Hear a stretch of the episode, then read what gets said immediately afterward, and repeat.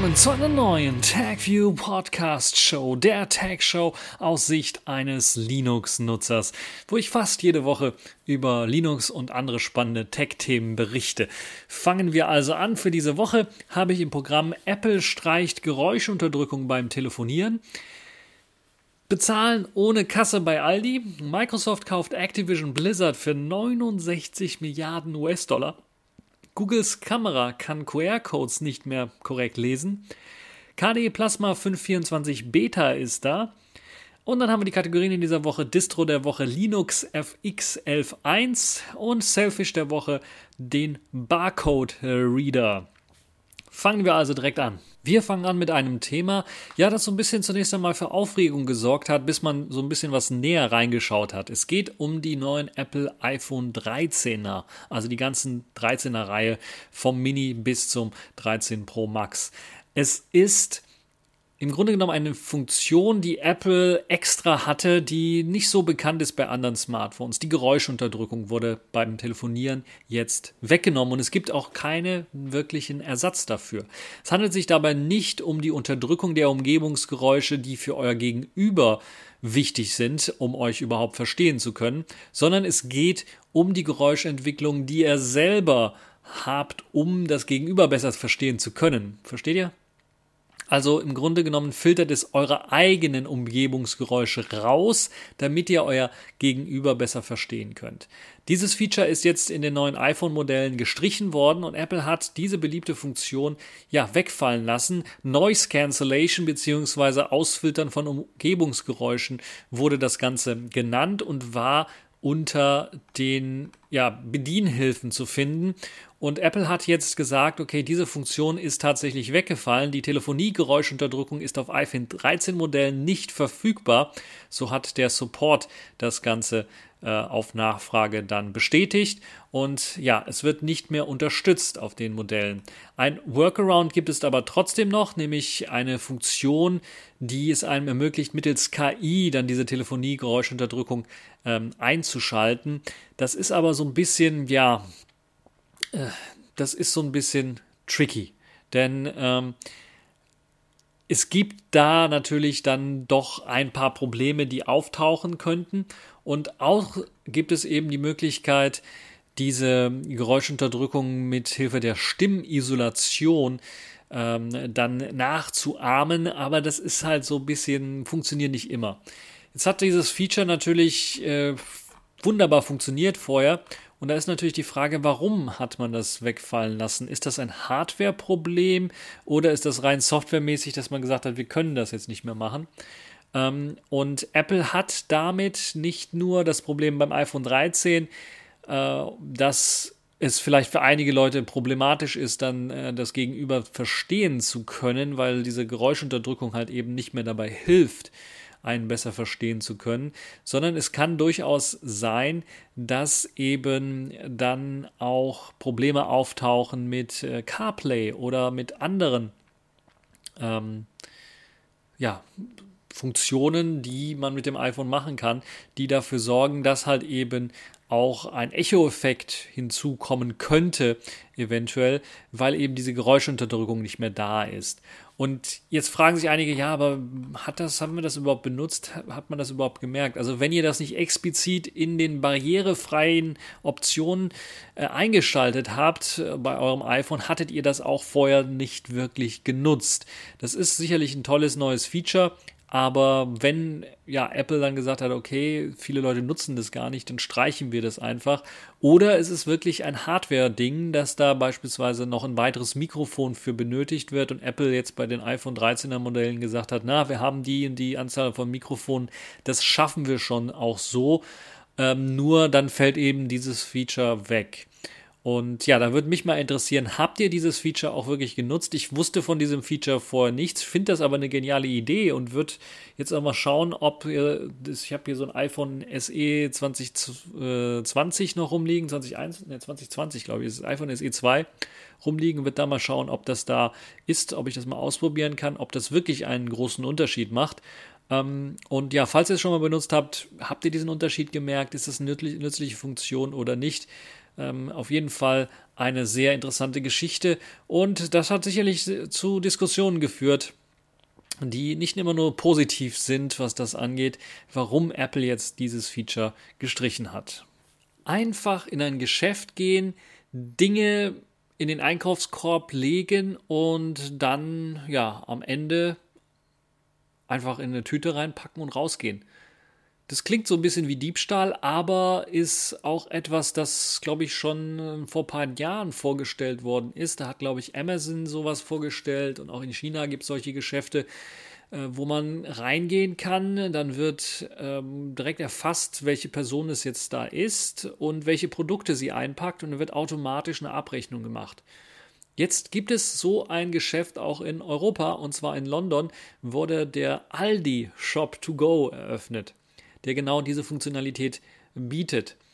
Ähm, einfach in einen Londoner Stadtteil in Greenwich gehen und dort den Aldi Shop to Go begutachten oder besuchen, falls ihr da die Möglichkeit habt. Ich weiß, Corona-Zeiten ist ein bisschen schwierig, aber da kann man jetzt äh, ohne Kasse einfach bezahlen gehen. Ja, ganz so einfach ist es nicht, ist noch ein Versuchsexperiment. So, wenn ihr da reinkommt, gibt es dann noch, glaube ich, ein, zwei Aufpasser, die dann nochmal dafür sorgen, dass ihr alles richtig macht. Aber als Lebensmitteldiscounter ist es, glaube ich, einmalig, dass man jetzt eine Filiale eröffnet, wo die Kundschaft einfach eingehen, reingehen kann und einkaufen kann, ohne tatsächlich an einer Kasse bezahlen zu müssen. Allerdings braucht ihr, damit das funktioniert natürlich, damit ihr überhaupt reinkommt, eine App namens Aldi Shop to Go und die verbindet sich dann mit dem Laden. Man meldet sich dort an, dass man jetzt kommt und äh, dann, äh, glaube ich, muss man einen QR-Code einscannen oder was vorzeigen. Und dann hat man die Möglichkeit, äh, die Ware einfach einzusammeln, die man kaufen möchte. Die muss man auch nicht vorher irgendwie Bescheid geben, sondern das wird mittels Kameras ermittelt. Und ähm, ja, über eine voreingestellte Zahlungsmethode kann anschließend das Geld auch abgezogen werden und eine Quittung angezeigt werden, was ziemlich interessant ist auf der App selber. Und ja, es gibt einige Aldi-Mitarbeiter, die diese Filiale getestet haben, bevor sie dann jetzt für das Publikum äh, eröffnet worden ist und hat dann bereits mal geguckt, wie das Ganze funktioniert. Das Ganze basiert auf einer Technologie, die nicht so neu ist, sondern ausgerüstet ist das Ganze mit der Technik des kalifornischen Unternehmens ähm, IFI das bereits schon in äh, Polen, Ungarn und Niederlanden, Frankreich, Irland Geschäfte mit dieser Technologie bestückt hat. Und IFI-Kameras und Sensoren sollen in der Lage sein, zu erkennen, welche Produkte die Kunden dann äh, in ihren Warenkorb reingelegt haben. Und äh, ja, Aldi Süd sind nicht die ersten. Das britische Unternehmen Yoti hat ein System auch entwickelt, das das Alter der Kundschaft äh, ungefähr einschätzen kann und dann eben auch nur limitierte Ware wie alkoholische Getränke und so weiter dann anbieten kann, beziehungsweise die nur zum Kauf dann erlaubt. Äh, das kann dadurch sein, dass da automatische Sperrsysteme sind für so etwas oder dass man einfach nicht rauskommt aus dem Laden, wenn man halt eben solche Waren gekauft hat. Klar, wenn das System mal versagt, gibt es immer noch irgendwelche äh, Leute, die da einem helfen können, aber trotzdem wirklich ähm, ja, eine interessante Geschichte. Aldi Süd betreibt in Großbritannien etwa 920 Filialen und ist damit so die fünftgrößte Supermarktkette. Und äh, auch Aldi Nord hat im Oktober 2021 angekündigt, in Utrecht eine kostenlose Filiale errichten zu wollen. Und äh, dabei will das Unternehmen auch mit der Technik von einem anderen Anbieter arbeiten, nämlich Trigo Vision, die auch äh, zum Beispiel schon bei Rewe im Einsatz sind und auch äh, hier in Köln eine Filiale haben, die das einem ermöglicht. Im Dezember eröffnete Aldi Konkurrent Netto in München in Schwabing auch ein Geschäft mit einem Pick-to-Go genannten Prinzip, das ebenfalls auf diese äh, Trigo-Technik setzt, um herauszufinden, was für Sachen ihr denn äh, eingepackt habt eine schöne Sache, wie ich finde. Und äh, ja, das kann in Zukunft sicherlich einiges erleichtern, wenn ich überlege, dass wir heutzutage ja teilweise dann auch zu Stoßzeiten, gerade so kurz vorm Wochenende, an Kassen, teilweise selbst wenn da fünf, sechs Kassen offen sind, in einem Rewe-Supermarkt beispielsweise oder im Lidl oder im Aldi, es dann doch schon voll wird und die, die Schlangen ziemlich lang sind. Wenn ich einfach mal alles in den Warenkorb reinpacken kann, dann am Ende nur alles in den Beutel rein oder direkt in den Beutel reinpacken könnte, äh, was ich haben möchte, und einfach rausmarschiere und kriege dann später die Rechnung, ist das sicherlich ein, ein Gewinn. Ähm, und klar, die Systeme müssen ordentlich funktionieren und es darf natürlich nicht dazu führen, dass. Ähm, ja, falsche Sachen dann einem aufgelistet werden, die man gar nicht gekauft hat, was durchaus möglich ist. Das ist ja heutzutage äh, fast äh, ausgestorben, aber es, ich kann mich erinnern an eine Zeit, wo dann manchmal vielleicht auch der Barcode einfach falsch war oder falsch eingelesen wurde und dann wurde mir ein anderes Produkt angezeigt als das, was ich wirklich gekauft habe. Ähm, das ist natürlich eine Sache, die sehr komfortabel ist, aber die auch dazu führt, dass ihr ein bisschen was gläserner wird. Deshalb habe ich da so, ja, einerseits komfortabel, auf der anderen Seite, hm, wenn ihr euch dort anmelden müsst an einer App, dann müsst ihr euch sicherlich mit euren persönlichen Daten anmelden. Also zumindest eurem Namen und vielleicht eine E-Mail-Adresse, wenn nicht sogar eine Telefonnummer. Und dann noch mit Bezahlsystem, also eine Kreditkarte oder ein PayPal-Account oder was auch immer da hinterlegen müsst. Wenn ihr das alles hinterlegt und die dann euer Profil haben und ihr geht dann in das Geschäft einkaufen, dann wissen die ganz genau, was ihr eingekauft habt. Und äh, das kann natürlich dafür sorgen, dass ihr erstmal individualisierte Werbung bekommt, aber natürlich macht euch das ein bisschen was gläserner. Und dann kann es durchaus sein, dass wenn beispielsweise eine Frau nach äh, Schwangerschaftstests äh, dort einkaufen geht, dass dann gemunkelt werden kann, ah, okay, eventuell ist sie schwanger. Ähm, solche Sachen sind natürlich, können also sehr viel über euch aussagen, was ihr einkauft. Wenn also schon der Gang verraten kann, es gibt ja jetzt Gangerkennung auch teilweise, wie ihr so drauf seid, ob ihr einen guten Tag habt, ob ihr schlecht drauf seid, was so euer Personal, äh, eure Persönlichkeit sein könnte, dann ist natürlich euer Einkaufverhalten, was so viel an mehr an Daten bringt, sicherlich noch mehr aufschlussreicher. Gerade wenn ihr dann nach einer bestimmten Sache einkauft, wenn ihr Süßigkeiten ganz viel einkauft oder sowas, dann hat da das Rückschlüsse auf eure Gesundheit, eure psychische Gesundheit oder sowas geben, was sicherlich dann Begehrlichkeiten weckt, wenn solche Daten gesammelt werden für Leute, die solche Daten auswerten wollen. Gesundheitsämter, äh, Krankenkassen beispielsweise und natürlich viele andere Werbetreibende. Und gerade bei solchen Sachen muss also wirklich darauf geachtet werden, dass sowas nicht passiert. Deshalb mag ich das dann doch relativ gerne hier ähm, einfach so einkaufen zu gehen, auch an die Kasse zu gehen. Auch wenn ich dann ganz genau weiß, okay, dass die eine Verkäuferin, die arbeitet da schon seit 20 Jahren, die weiß ganz genau, dass ich immer das und das kaufe. Und wenn ich dann mal, was weiß ich, mit was gesundem Gemüse oder sowas ankomme, dann guckt sie mich komisch an, äh, weil sie nicht äh, gewohnt ist, dass ich sowas eben kaufe. Also, äh, Klar, das hat man natürlich auch, aber das ist ein viel kleineres Maß der Dinge da. Und dann weiß nur die Verkäuferin, was ich kaufe, oder vielleicht die zwei, drei Verkäufer, die in dem Laden da schon länger arbeiten und sich die Gesichter merken können. Aber nicht der Laden selber. Die Daten werden nicht systematisch erfasst und in der Datenbank eingetragen, was äh, sicherlich eine große Gefahr darstellen kann, wenn es darum geht, also nicht mehr so richtig anonym einkaufen zu können. So, was haltet ihr von der Geschichte? Ist das doch ein Mehrwert? Würdet ihr die Risiken, die natürlich bei so einer Datensammlung existieren, dann doch aushebeln? Weil ich erinnere mich jetzt beispielsweise, wenn ich davon rede, in den Rewe zu gehen, da ist halt auch jeder Zweite, würde ich mal sagen, dabei, der dann irgendeine äh, Gutscheinkarte hat, mit der er dann äh, da auch noch bezahlt. Und dann wissen natürlich die Leute oder geben dann freiwillig ihre Daten, was sie eingekauft haben, dann an die Firma, die diese Gutscheinkarten äh, rauslässt. Also Payback-Punkte beispielsweise werden da gesammelt. Wie verrückt. Ähm, äh, ja, was haltet ihr von der ganzen Geschichte?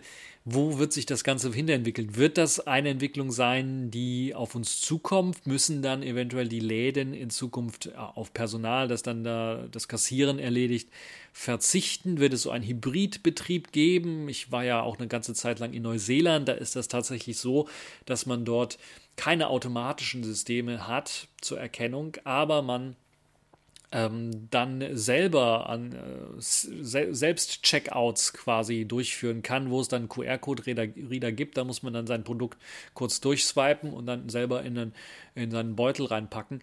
Äh, und das wird dort tatsächlich im Hybridbetrieb betrieben mit normalen Kassen, wo die normalen Kassen deutlich entlasteter sind als äh, hier in Deutschland zumindest. Also weniger lange Schlangen gibt es dort zum einen.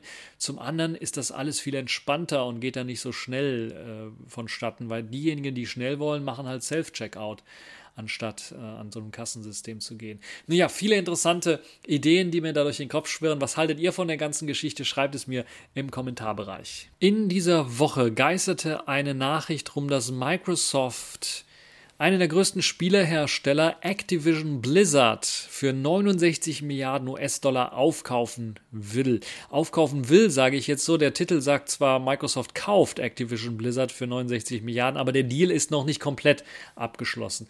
Microsoft will Activision Blizzard übernehmen. Activision Blizzard ist bekannt für Overwatch, Diablo, Call of Duty, World of Warcraft, Candy Crush, StarCraft und eine Vielzahl von weiteren äh, Game-Franchises, die man eventuell als Spieler dann durchaus kennt.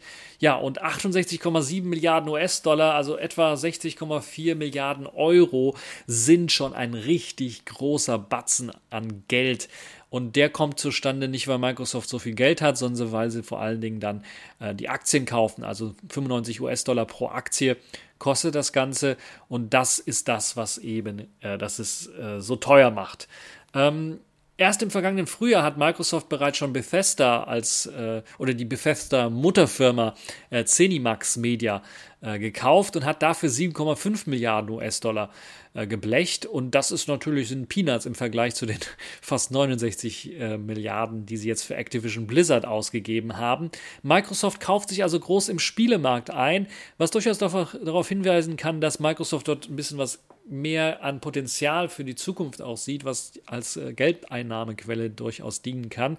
Und zukünftig kann es natürlich durchaus auch so sein, dass dann exklusiv Spiele von Bethesda auf Microsofts Windows-PCs und Xbox-Konsolen erscheinen werden und dass dann natürlich dann die Konkurrenz so ein bisschen ausgebremst wird. Das ist gerade im Bereich Activision Blizzard die mehr auf PlayStation-Konsolen veröffentlicht haben, sicherlich ein großer Angriff auch auf die Sony PlayStation. Und im Xbox-Blog hat Microsoft aber geschrieben, dass zumindest die bisherigen Spiele von Activision Blizzard auch weiterhin auf den verschiedenen Plattformen unterstützt werden sollen. Das kann aber natürlich auch ein Hint-Hint sein. Äh, in Zukunft wird das ein bisschen anders laufen. Und ja, kultige Spielemarken sind natürlich mit dabei. Und da ist natürlich dann besteht die große Gefahr, dass so Sachen wie StarCraft, Warcraft oder die Nachfolger davon oder Call of Duty oder Diablo äh, dann eventuell erst einmal nur auf Windows und auf Xbox laufen werden und dann äh, die anderen eventuell was bekommen werden, aber ja, nicht immer ganz klar ist, ob die was bekommen werden. Und ja, das ist äh, auch ziemlich interessant, da Activision Blizzard doch äh, gerade in letzter Zeit eher durch negative Presse aufgefallen ist, die Sexismusvorwürfe gegen etliche Mitarbeiter dort die vor allen Dingen ja männliche Angestellte, die vor allen Dingen äh, weibliche Angestellte dann äh, doch äh, sexistisch beleidigt haben oder äh, angemacht haben dort, äh, hat natürlich auch dafür gesorgt, dass das ganze Unternehmen so ein bisschen etwas schlechter dasteht und auch die Chefetage da etwas schlechter darstellt, die das anscheinend doch lange Zeit ignoriert hat. Und äh, Microsoft ist auch ein bisschen indirekt auf, äh, eingegangen auf die Vorwürfe gegen Activision Blizzard und hat dazu gesagt, Microsoft engagiert sich für die Inklusion in allen Aspekten von Videospiele sowie bei Angestellten, aber als auch bei Spielerinnen und Spielern. Das heißt, da wird wahrscheinlich bei Microsoft auch, wenn sie das dann wirklich kaufen, da mal ein bisschen für Ordnung gesorgt werden. Aber ganz klar, Microsofts Devise ist hier, wir wollen äh, unser, unser Xbox-Ökosystem, unser Windows-Ökosystem dadurch stärken, dass wir jetzt dort diese äh, Activision Blizzard äh, eben äh, einkaufen. Ja, wie gesagt, der Deal ist noch nicht komplett zu Ende, aber man kann davon ausgehen, dass das eventuell genehmigt wird. Es kann aber auch durchaus sein, weil in den USA gerade jetzt auch so ein bisschen die Stimmung hochkommt, Gesetze so zu machen, dass jetzt so große Übernahmen wie diese hier ja nicht kartellrechtlich nicht erlaubt werden sollen, kann es durchaus sein, dass eventuell dort mal ein bisschen was eingegriffen werden könnte und dann äh, eventuell gesagt wird, nee, ihr dürft sie nicht kaufen. Aber die Hoffnung äh, für einige Spieler, die darauf hoffen, dass Microsoft jetzt Activision Blizzard nicht übernehmen wird, sind, glaube ich, relativ gering. Da muss man mal schauen, wie sich das entwickeln wird. Wenn es da was wirklich großartig Neues äh, geben äh, wird, werde ich natürlich auch davon berichten. Ansonsten geht einfach mal davon aus, dass in Zukunft Microsoft der Herrscher über StarCraft, Overwatch, Call of Duty und so weiter sein wird. Kommen wir jetzt zu einem Thema, das ich auch als Pfeife der Woche durchaus mit ins Programm nehmen könnte. Ich habe es jetzt nicht wirklich als Pfeife der Woche mit reingetragen, aber äh, weil es ein tagesaktuelles Thema auch ist. Aber Pfeife der Woche ist, passt durchaus dort rein, auch wenn nicht ganz offiziell. Pfeife der Woche diese Woche ist Googles Kamera-App. Die verfälscht nämlich Links in QR-Codes. Google kann also nicht mehr vernünftig QR-Codes lesen. Und das ist natürlich schon ein Kuriosum. Herausgefunden hat das unter anderem Heise, Security und viele weitere, die dann mitgearbeitet haben, beziehungsweise auf den ja, Zug aufgesprungen sind. Ja, QR-Codes sind in freier Wildbahn eigentlich grundsätzlich dafür gedacht, um tatsächlich Links zu verteilen. Und also zumindest ja die QR-Codes, die wir so kennen. Und äh, ja, eigentlich ist das Problem ein Problem, das erst aufgetaucht ist mit Android 12, denn dort hat Google einiges geändert, hat versucht, da ein bisschen intelligenter zu sein, auch beim Auslesen von QR-Codes. Und so hat man jetzt festgestellt, dass vor allen Dingen Android 12 Geräte damit betroffen sind und dass man dort Probleme hat. Es gibt zum einen einen großen Fehler, der darin besteht, dass äh, URLs nicht komplett ausgelesen werden, wie sie ausgelesen werden sollten. Also beispielsweise eine Fu fu.co.at Webseite wird umgewandelt eine fu.co.at Endung. Also eine komplett andere Webseite. Und da fragt man sich, wie kommen die denn darauf? Und ja, da kann natürlich relativ einfach, ähm, kann man relativ einfach sagen, okay, wahrscheinlich haben sie den QR-Code richtig ausgelesen. Sie haben nur dann gemerkt, okay, ist eine URL. Da lassen wir jetzt einen URL-Checker oder Kürzener oder eine AI oder was auch immer drüber laufen, um zu checken, ob diese URL auch wirklich gut aussieht oder richtig aussieht. Und da drin liegt der Fehler. Deshalb Falls ihr ein Android 12 Gerät habt und Probleme habt mit einigen QR-Codes und den Links, die dort gezeigt werden, nutzt einfach eine Drittanbieter äh, Barcode oder QR-Code Reader Applikation. Möglichst vom F-Droid Store. Ich würde also dem Play Store nicht so richtig vertrauen. In der Vergangenheit gab es doch einige QR-Code Reader, die dort angeboten worden sind, die dann doch ausspioniert haben, die Leute dort mit irgendwelchen zusätzlichen Sachen oder Bitcoins gemeint haben oder sonst was. Deshalb ähm, guckt euch um und geht zu einer Quelle, die ihr vertraut. Ihr könnt auch äh, Google Lens, glaube ich, den QR-Code-Scanner direkt zu dem QR-Code-Scanner gehen und dann äh, sollte das Ganze funktionieren. Aber wenn ihr die normale intelligente Suche äh, dort aktiviert, dann kann es durchaus sein, dass er das durch so einen URL-Checker schickt und dann geht das Ganze schief. Und das macht er halt eben nicht nur mit solchen Quellen, die, äh, also wo, es nur um die Domain geht, sondern auch bei denen, wo es um ja, komplette, konkrete Web-URLs geht, die dann noch weitergehen hinter dem Slash. Und das ist natürlich dann doch schon ärgerlich. Und das macht er eben für zahlreiche, eben nicht nur AT, sondern eben auch für AU, BR, HU, IL, KR, NZ, RU, T, RUK und ZA.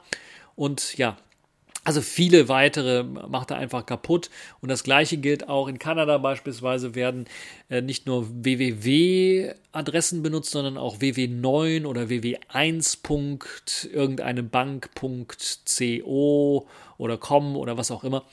Ähm, CA, glaube ich, ist Kanada die Abkürzung dafür. Und das wird auch von dem äh, QR-Code-Reader jetzt in Android 12 geschluckt, beziehungsweise ja, verbessert, sagen wir mal so.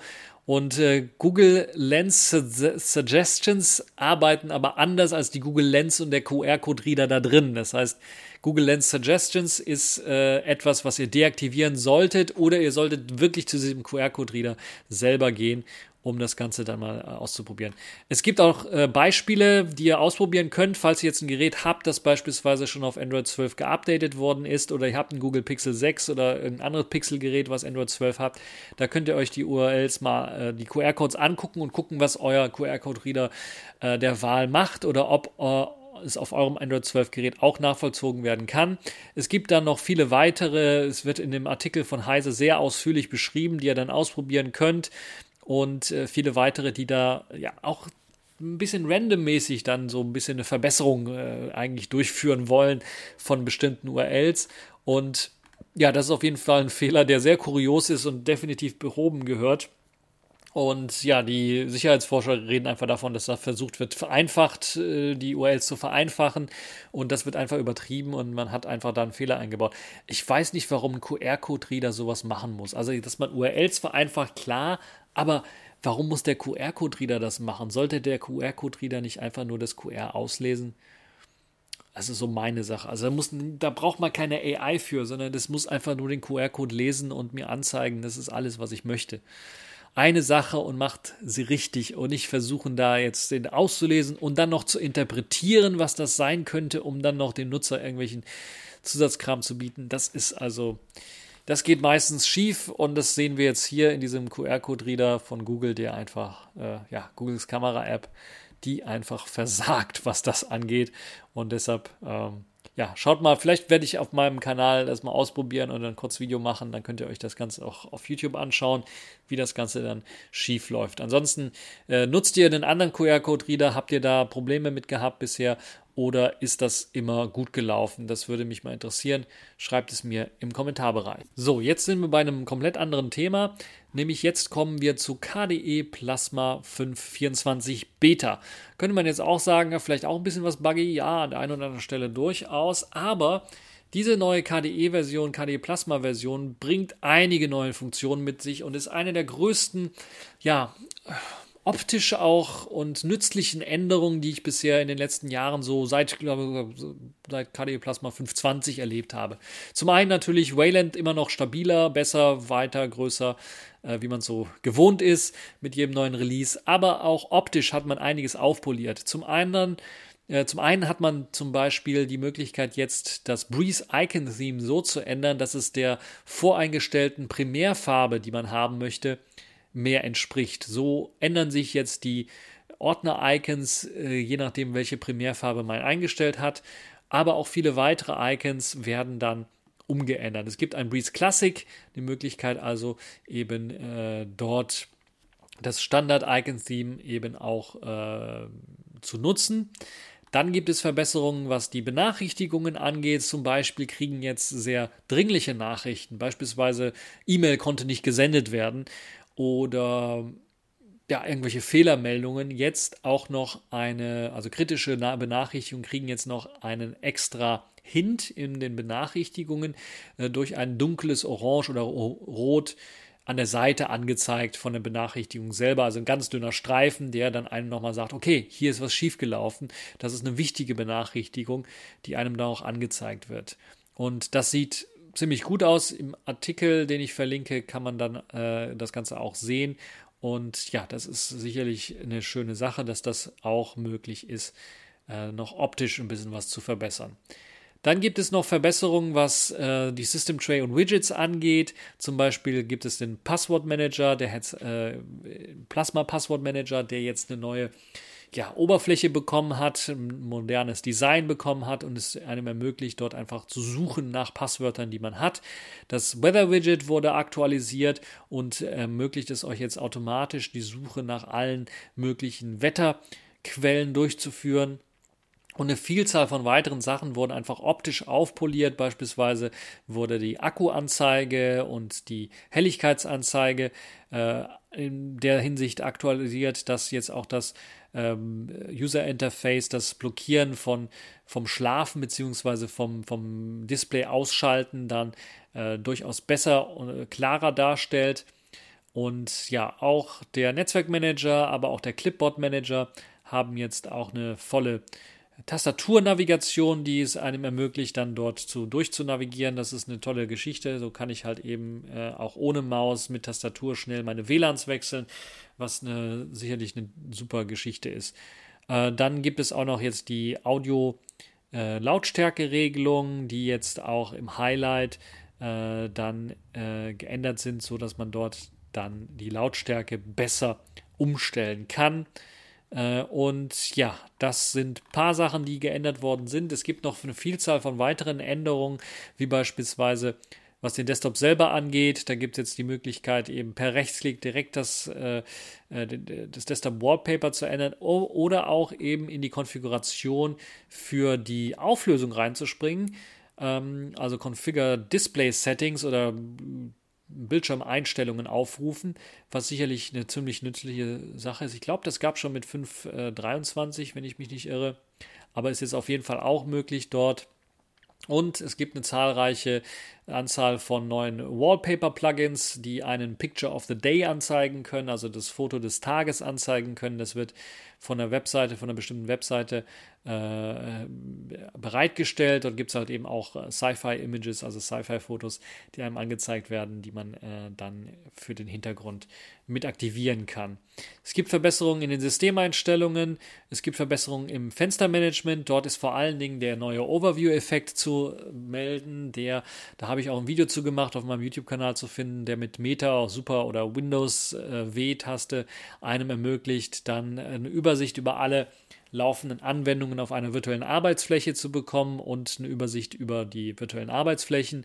Mithilfe auch einer Suche verfeinert, so dass man dort nach Dateien, nach Ordnern, nach Programmen suchen kann oder auch wie in K-Runner üblich irgendwelche Befehle ausführen kann, äh, Umrechnungen, Konvertierungen und so weiter machen kann. Sehr, sehr nützliches Feature, wie ich finde. Und gerade für Leute, die vielleicht von einem GNOME Desktop wechseln oder das gewohnt sind von einem macOS, die kriegen da auch eine super geniale Übersicht mit dem neuen Overview-Effekt. Ansonsten gibt es die üblichen Verbesserungen im Fenstermanagement. Es gibt äh, neue Skalierung und äh, äh, Fade-Animation, die verbessert worden ist. Und äh, zahlreiche weitere äh, Sachen wurden verbessert, beispielsweise eben auch die Möglichkeit jetzt, dass ähm, Fenster automatisch speichern, auf welchem Bildschirm sie geöffnet worden sind und wenn sie dann, äh, also wenn der Bildschirm dann einfach äh, nicht mehr existiert, beziehungsweise man den Kabel rauszieht von diesem Bildschirm, dann werden die äh, Fenster halt eben, äh, springen die halt wieder an einer anderen Stelle und äh, pluggt man das wieder rein oder steckt man es wieder rein, den Kabel, springen sie dann wieder an äh, die Stelle, wo sie waren.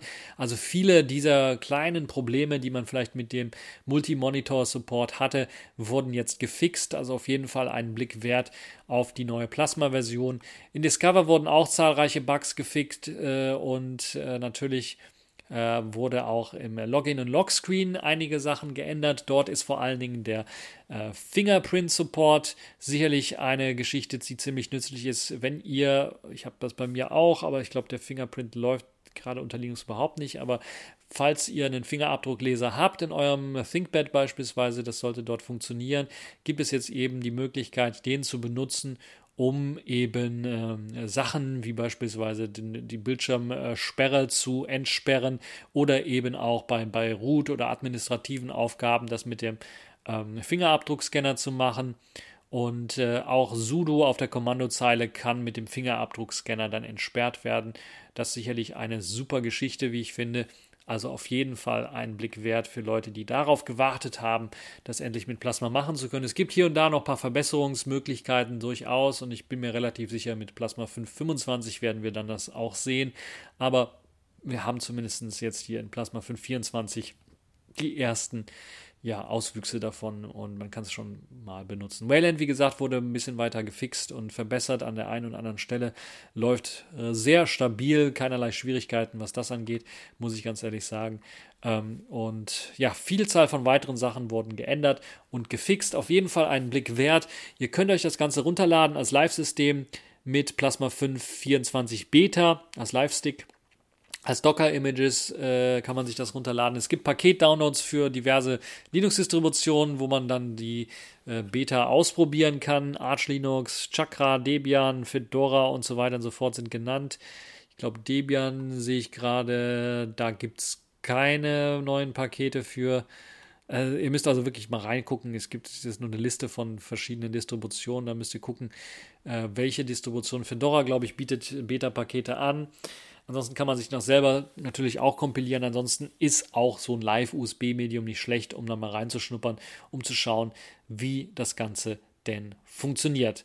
Also, KDE Plasma 524 Beta ist da auf jeden Fall ein Blick wert. Accepted. Connecting. Complete. System activated. All systems operational.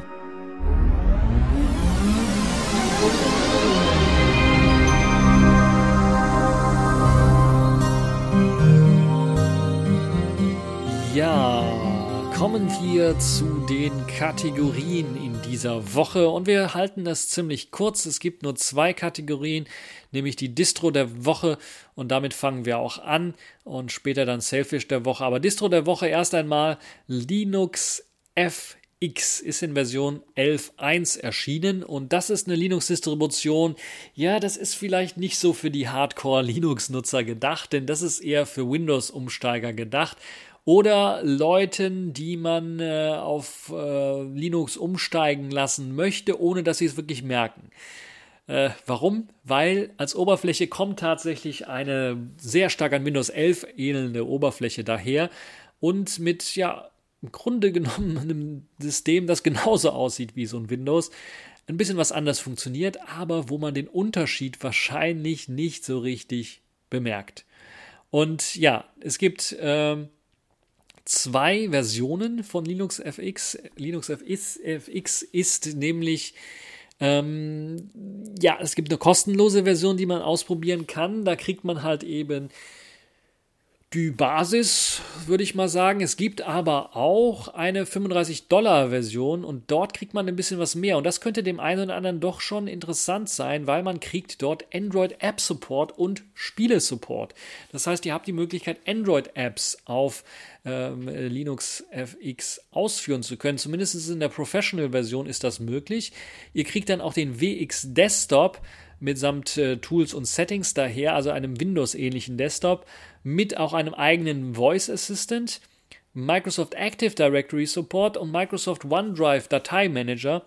Und ja, alle diese WX äh, Desktop Ressourcen können dann unlimitiert genutzt werden. Und ja, ist, klingt zumindest nach einer spannenden Geschichte. Es gibt auch ein Video dazu, was auf der Webseite verlinkt ist, wo man das Ganze dann sieht. Und es sieht tatsächlich aus wie ein Windows. Und das ist schon äh, ja, erstaunlich. Wer das haben möchte, ist auf jeden Fall eine interessante Geschichte.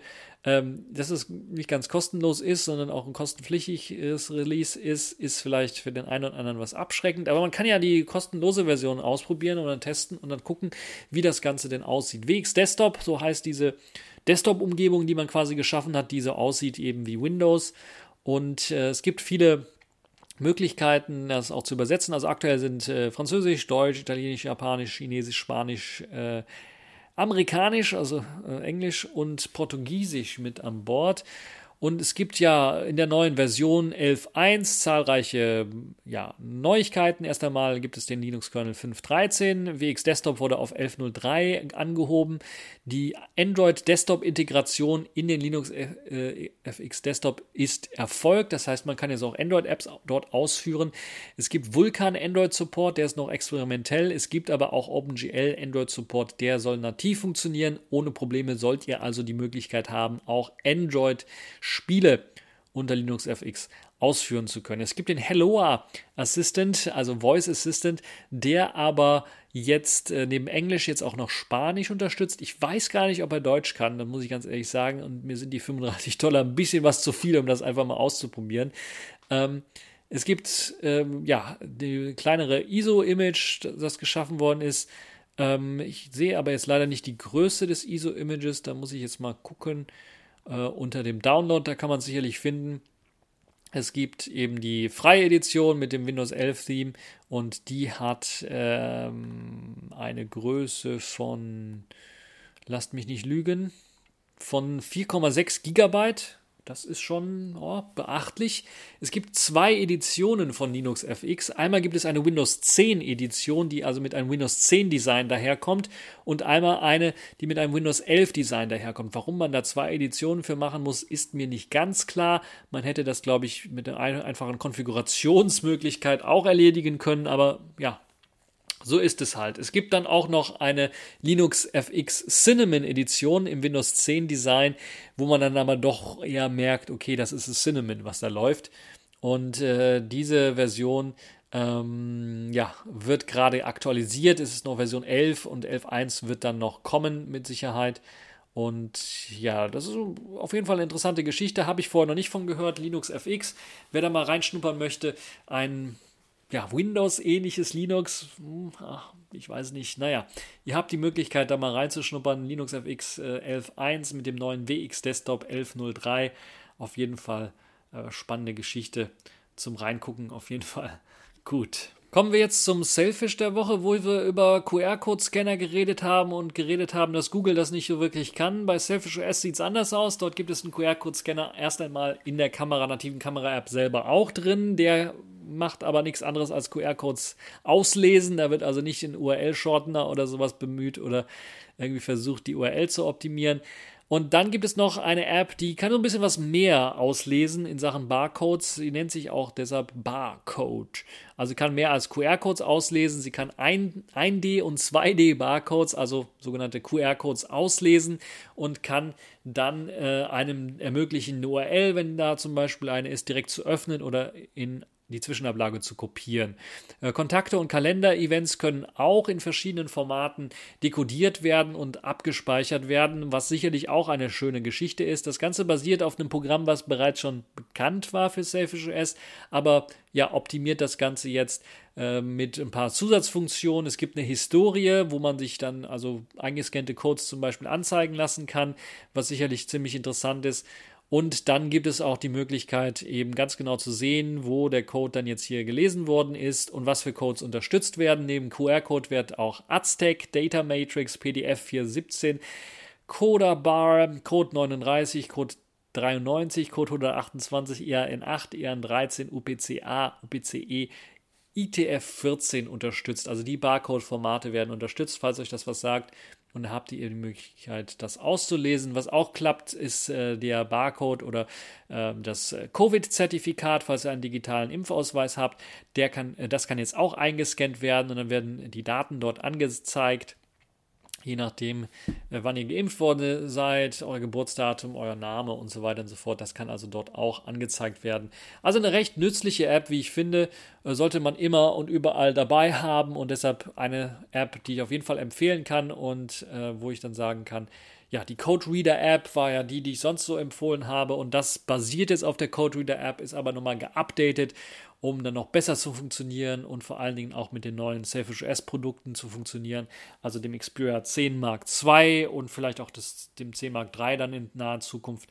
Ähm, 64-Bit-Unterstützung, also eben auch mit an Bord. Eine schöne Sache, wie ich finde. Und äh, ja, auf jeden Fall einen Blick wert.